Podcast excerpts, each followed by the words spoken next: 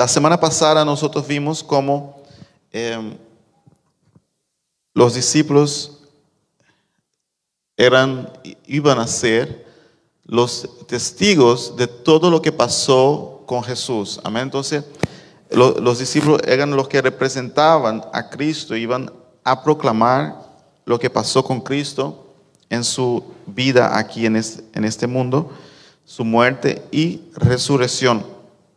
Y hemos visto también que ellos, cuando Jesús subió al cielo, ahí en Hechos capítulo 1, ellos se pusieron, en vez de triste, se pusieron gozosos.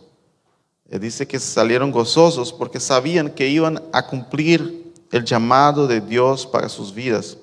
Hermanos, no hay nada mejor en nuestras vidas cuando sabemos que estamos cumpliendo el llamado de Dios para nosotros. Podemos dar muchas vueltas aquí y hacer muchas cosas, pero cuando estamos en la, en la voluntad de Dios, hay gozo en nuestras vidas. Amén. Hay gozo en nosotros. Bien, hoy seguimos en Hechos capítulo 1. Vamos a ver el versículo 12.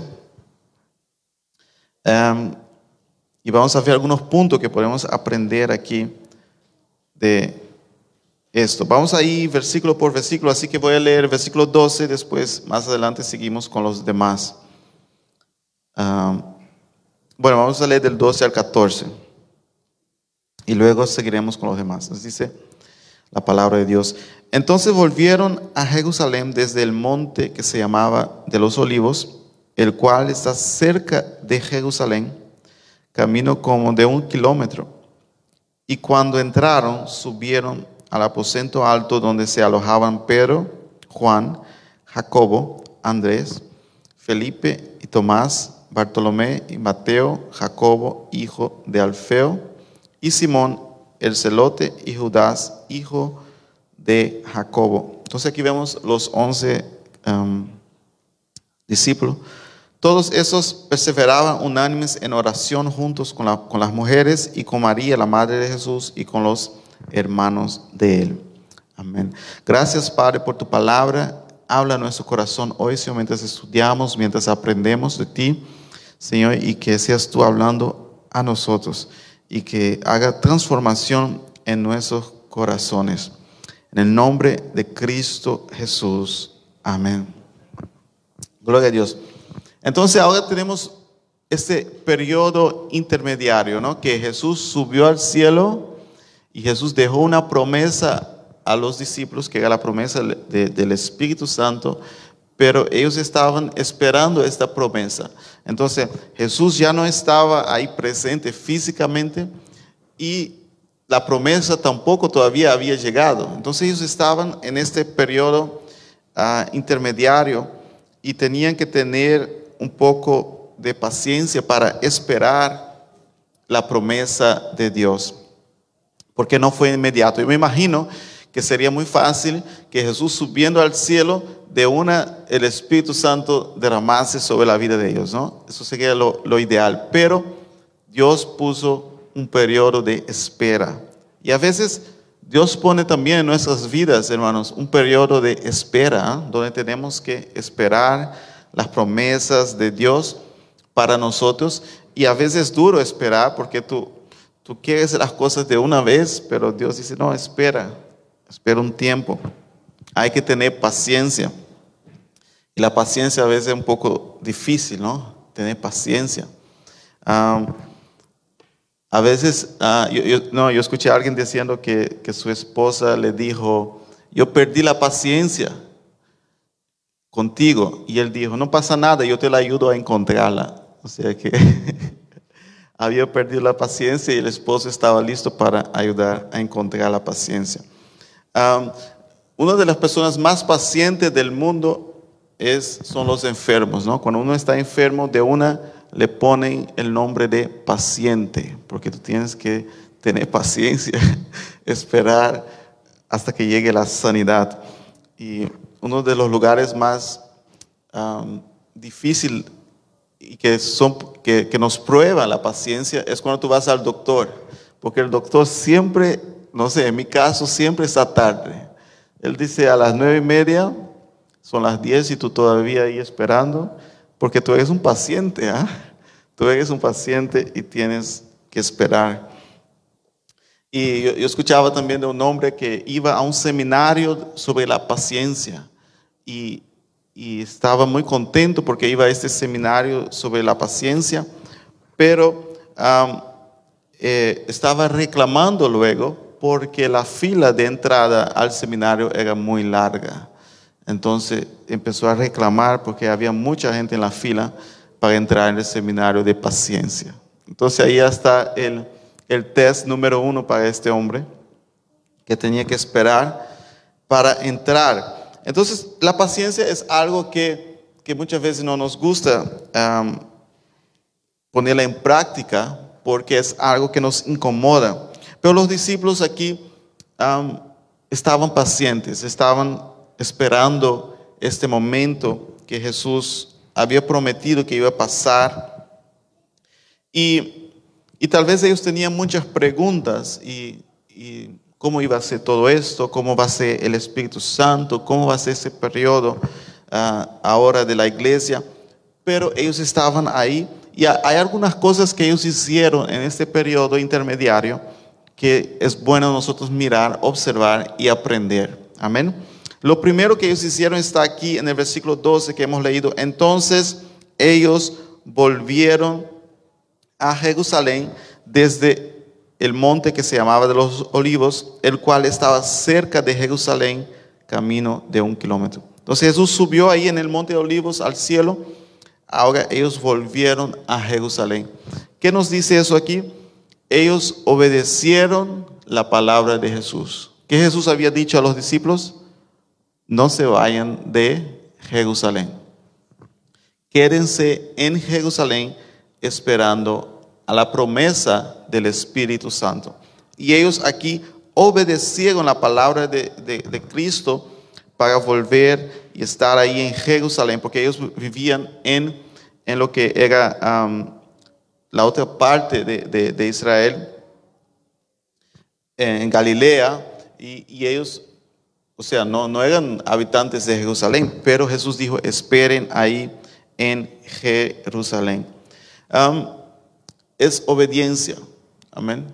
¿Qué tenemos que hacer en periodos de nuestra vida donde estamos esperando cosas de Dios?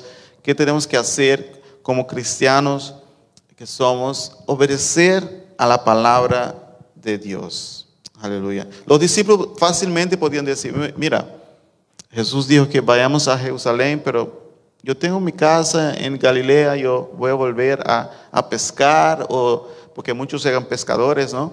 Voy a hacer mis cosas, pero no, ellos obedecieron a la palabra de Cristo. Amén. Estamos listos para obedecer la palabra de Dios. Jesús dice que el cielo y la tierra pasará, pero su palabra no pasará. Amén. Eso está en Mateos 24, versículo 35. La vida cristiana va unida con la obediencia a la palabra de Dios. Hay mucha gente que se dice, yo soy cristiano, pero no obedecen la palabra de Dios. Y si eso pasa, realmente algo está mal. No está realmente cumpliendo lo que tiene que hacer. Veamos, por ejemplo, Salmo 119, versículo 105. Aquí hay algunos números grandes para ustedes. 119 y versículo 105. Salmo 119, versículo 105, nos dice, ¿quién encontró primero? Que puede leer y gana el trofeo. Sí.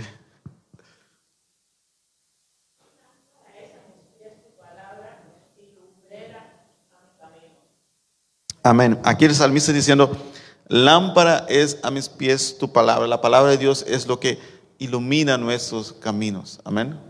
Hay muchas cosas que podemos leer, que podemos estudiar, pero cuando se trata de iluminar nuestros caminos, nuestra vida, es la palabra de Dios. Es como aquel, cuando tú vas a Ikea, ahí estuvimos en Ikea, cuando tú vas a Ikea y tú compras un armario, ese armario tan bonito que has visto ahí puesto, ¿ah?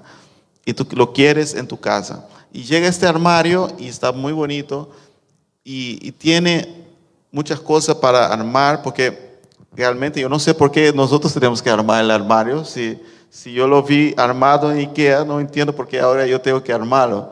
Yo, yo lo vi armado, lo quiero armado, pero bueno, eso ya es otro tópico. Pero llega este armario y está ahí puesto y hay algo muy importante en este armario. Es el libro. Amén. Porque este libro que viene con este armario es lo que te va a decir paso a paso cómo llegar a este armario que vistes en Ikea.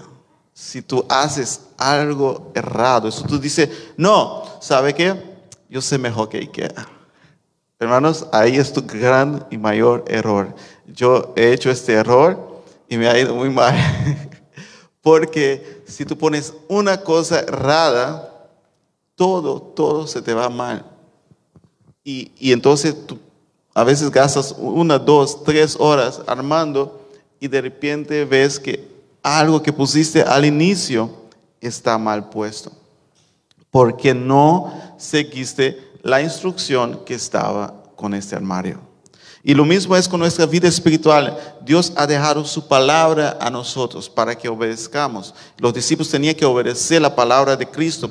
Y si nosotros no obedecemos la palabra de Dios, estamos a veces armando cosas en nuestras vidas, formando cosas y de repente está todo fuera de lugar. Y toca volver a la palabra de Dios para empezar de nuevo, para poner correctamente eh, ese tornillo que, que se puso mal. Amén. Entonces, ellos entendieron que, que tenían que obedecer la palabra de Cristo. Y eso hicieron. Y luego, ¿qué hicieron ellos más adelante? El versículo 13 y 14 dice, y cuando entraron, subieron al aposento alto donde se alojaba Pedro, Juan, Jacobo, Andreas, aquí los once discípulos, ¿no? A Mateo, Jacobo, hijo de Alfeo, todos estos, versículo 14, todos estos perseveraban unánimes en oración juntos, junto con las mujeres y con María, la madre de Jesús, y con los hermanos de él. Este versículo aquí nos habla de tres cosas que esos discípulos también estaban haciendo. Primero dice que estaban unánimes, ¿ah? estaban unidos. Estaban en un solo acuerdo. Pedro, Pedro nos dijo, bueno, ¿sabe que Cada uno de ustedes vaya a su casa y oren allá en su casa y hagan lo que tienen que hacer en sus casas y luego vemos qué pasa aquí. Ah, cada uno de ustedes busquen a Dios intensamente en su casa y luego veremos. No, estaban todos unidos, juntos, orando a Dios clamando por Él. Por eso es importante la reunión en la iglesia. Por eso es importante venir juntos a orar. Eso es el llamado. Desde el principio vemos esto aquí. Ahora mismo estamos viendo eh, con eso de la guerra, cómo las naciones se están uniendo. ¿ah? Todo el mundo ahora, aquí, Europa, Estados Unidos, todos están unidos eh, contra todo lo que está pasando, porque no se puede luchar y no se puede vencer si no estamos unidos. Amén. El llamado para la iglesia de Dios es estar unida. Desde el principio aquí vemos que estaban unidos, juntos. Gloria a Dios. Y es una palabra que vamos a ver más adelante también en ese libro de Hechos, de estar unidos, estar juntos. Ellos estaban unidos y dice en oración, clamando a Dios, amén. Estaban orando orando, clamando a Dios. Ellos, los discípulos, no, estaban tan acostumbrados a orar, porque ellos tenían a Jesús con ellos. ¿Se acuerdan? Que Jesús estaba con ellos físicamente. Cuando se levantaba la tempestad, ¿qué decían? Jesús, mira, ¿ah? no necesitaban orar. Cuando se, había un, endemoniado que ellos no podían sacar el demonio, ¿qué pasó? Fue a Jesús, Jesús lo echó fuera. Cuando había tanta gente con hambre y, faltaba pan, Jesús está ahí. Jesús, por favor, dales de comer. ¿ah? multiplique el pan. Jesús estaba ahí siempre con ellos. Ellos no estaban acostumbrados a pasar tiempos en oración. Hay un momento en la Biblia donde Jesús les dice a sus discípulos, por favor, oren conmigo, porque está llegando la hora de la crucificación y estoy muy, muy atormentado por dentro. Eso me está agobiando, ¿no? Pidió que oraran con ellos. Y Jesús fue a orar así y cuando volvió ellos estaban, ¿qué? Durmiendo, porque ellos no estaban acostumbrados a orar, porque Jesús siempre estaba ahí con ellos. Ellos estaban ciertamente mal acostumbrados. ¿ah? Pero ahora, ahora la cosa ha cambiado. Ahora Jesús subió al cielo. Ahora Jesús ya no estaba ahí físicamente con ellos. Ahora les, tocaba a ellos orar. Amén. ¿Qué nos toca a nosotros, hermanos? Orar. Gloria a Dios. ¿Cuántos les gusta orar aquí en esta mañana? Amén. Es difícil, pero nos gusta orar. Cuando estamos en oración, vemos la presencia de Dios, vemos que Él está con nosotros. Aleluya. Gloria a Dios. Los discípulos ahora tenían que orar, tenían que ver cómo es la cosa, cómo va a ser la cosa ahora para la iglesia. La iglesia tiene que estar orando. Gloria a Dios. Y algo interesante aquí nos dice que estaba ahí orando y también estaban las mujeres ahí orando juntos. María y también los hermanos de Jesús. Usted sabe que una vez eh, yo fui a Israel y en el templo, eh, de ahí donde está el templo, supuestamente, el templo, donde estaba el templo de, Salomón ahí, hay un, pedazo de muro que ellos piensan que es un muro del templo, ¿no? Y entonces eh, nosotros fuimos ahí y, y algo me, me pareció raro porque las mujeres no podían orar con los hombres ahí cerca del muro. Las mujeres van para un lado y los hombres para otro lado. el judaísmo tiene esto. Pero aquí vemos que el cristianismo empieza ya todos juntos. Ya esa separación que estaba en el judaísmo ya no se veía más aquí en el cristianismo, porque todos estaban juntos orando a Dios. Aleluya. Un, un solo. Pablo dice que que, Dios hizo de todos uno solo. Amén. Somos uno en Cristo Jesús. Y aquí vemos algo muy importante aquí que Lucas menciona, que estaban todos ahí juntos orando a Dios. No había más esta separación que había en el judaísmo. Y dice aquí um, que hasta los hermanos de Jesús estaban ahí y María. Ustedes saben que los hermanos de Jesús no creían en Jesús. Ellos no creían al principio. ¿Ah? En Juan capítulo 7, veamos ahí Juan 7, versículo 3 al 5. Juan capítulo 7, versículo 3 al 5 nos dice, sus hermanos le dijeron, debes ir a Judea para que tus seguidores puedan ver las grandes obras que haces. Cuando uno quiere que todos lo conozcan, no hace nada en secreto. Deja que todo el mundo sepa lo que haces. Dijeron eso porque ni siquiera ¿qué? ellos creían en él. Ellos no creían en Jesús. Tú puedes imaginar Jesús predicando el Evangelio y su propia familia no cree en él. Sus propios hermanos no creían en él. Hubo otra ocasión que ellos fueron a llamarlo y decir, no, no, venga para acá, no, no, no estés ahí predicando esto. ¿no? no estén ahí predicando eso. Y hubo una, ocasión que los, los, discípulos le dijeron, Jesús, mira, allá están tus hermanos, tu, tu, madre llamándote. y Jesús dice, ¿quién es mi madre? ¿Quién es mi padre? Ah, mis hermanos. Sino aquellos que hacen la voluntad de Dios. Ellos no creían. Pero aquí vemos que después de la resurrección de Cristo Jesús, cuando Cristo ya había resucitado y apareció resucitado, ellos creyeron. Y ellos también estaban aquí orando juntos. Amén. Porque la resurrección de Cristo trajo esa diferencia en la vida de ellos. Entonces aquí vimos que eh, eh, los discípulos estaban orando unánimes, perseverando en oración. Ahora bien, luego eh, vemos aquí el versículo 15, si vamos a Hechos capítulo 1, versículo 15.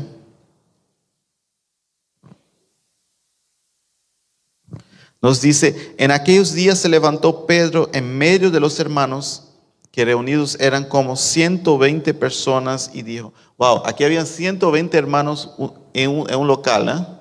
Estaban muy apretados ahí todos, pero ahí estaban orando. Y dijo, hermanos, es necesario que se cumplan las escrituras en las cuales el Espíritu Santo habló de antemano por boca de David acerca de Judas, que fue guía de los que prendieron a Jesús porque era contado con nosotros y tuvo parte en este ministerio.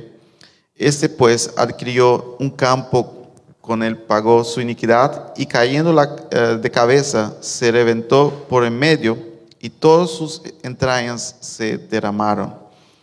Y esto llegó a ser conocido por todos los habitantes de Jerusalén, de tal manera que aquel campo fue llamado en su lengua Aceldema que quiere decir campo de sangre.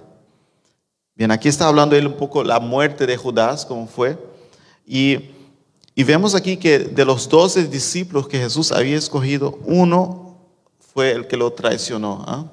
A veces tú piensas, ah, yo invertí tanto tiempo en una amistad con alguien o en un hermano, en una hermana y me traicionó. No eres el único. Hasta Jesús mismo le pasó esto, que le traicionó. Y, y Judas, en este caso, lo traicionó. Uno puede decir, pero en el propio grupo, el núcleo de Cristo, uno de ellos lo traicionó. Su familia no creía en él y uno de sus discípulos le traiciona. Tenía todo para ir mal, ¿no? Y lo crucificaron. Tenía todo para ir mal, pero vemos que eh, era el plan de Dios, que todo eso estaba en el plan de Dios. Y eh, vemos el versículo 20, ah, porque está escrito en el libro de los Salmos, sea hecha desierta su habitación y no haya quien more en ella. Y tome su oficio otro. Entonces aquí Pedro empieza a, mostrar que en los Salmos hay profecías sobre Judas de lo que él iba a hacer y, cómo eh, iba a ser la, parte de, de Judas. entonces, el versículo 21 dice, es necesario pues que de esos hombres que están eh, juntos con nosotros todo el tiempo, que el Señor Jesús eh, entraba y salía entre nosotros, comenzando desde el bautismo de Juan hasta el día en que entre nosotros fue recibido arriba uno se ha hecho testigo con nosotros de su resurrección. Lo que hace Pedro aquí, hermanos, es que él dice, hay once discípulos, pero Jesús quería doce. El llamado es para doce. Entonces Pedro aquí toma una iniciativa de preparación. Amén. Para estar preparados para cuando derrame el Espíritu Santo que, no, que ya estén listos los doce discípulos para testificar de lo que Jesús hizo. Entonces, ¿qué tenemos que hacer mientras esperamos? Prepararnos, amén. Tomar iniciativas, estar preparados para lo que Dios hará en medio de su pueblo. Entonces, Pedro dice aquí que hay que escoger a uno de ellos y es importante aquí que el discípulo de Jesús, de los doce, solo podían ser aquellos que estaban presentes cuando Jesús fue bautizado por Juan y estaban presentes también hasta la resurrección y cuando Jesús fue llevado al cielo, porque tenía que ser testigos de vista, como he dicho la otra vez, tenían que ser personas que vieron lo que pasó, que fueron testigos y podían proclamar el Evangelio a las naciones. Amén. Entonces aquí habían dos candidatos. Versículo 23 dice que salieron José, llamado Barsabás, y tenía por sobrenombre justos, y a Matías. Y orando dijeron, tú Señor, que conoce los corazones de todos, nuestro, muestra cuál de esos dos has escogido, para que tome la parte de este ministerio de apostolado, de que cayó Judas por transgresión para irse a su propio lugar. Les echaron suerte y la suerte cayó sobre Matías y fue contado con los once apóstoles. Bien, aquí algo raro, ¿no? Ellos oran y luego echan suerte para ver cuál de los dos um, va a ser. Pero ese tipo de, de, proceso es un proceso también que vemos en el Antiguo Testamento, uh, donde um, hacían esto para eh, como que Dios hablando en medio del pueblo de Israel.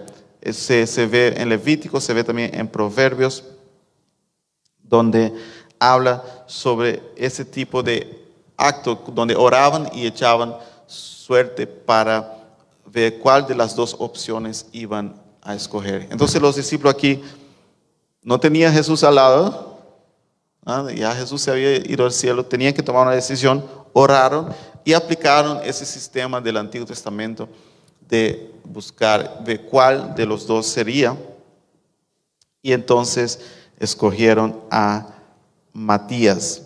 Y Matías entonces añadido a los once discípulos, a los once apóstoles, los cuales serían ah, llenos del Espíritu Santo para testificar al mundo y por lo cual nosotros hoy tenemos la palabra de Dios por medio de ellos. Amén.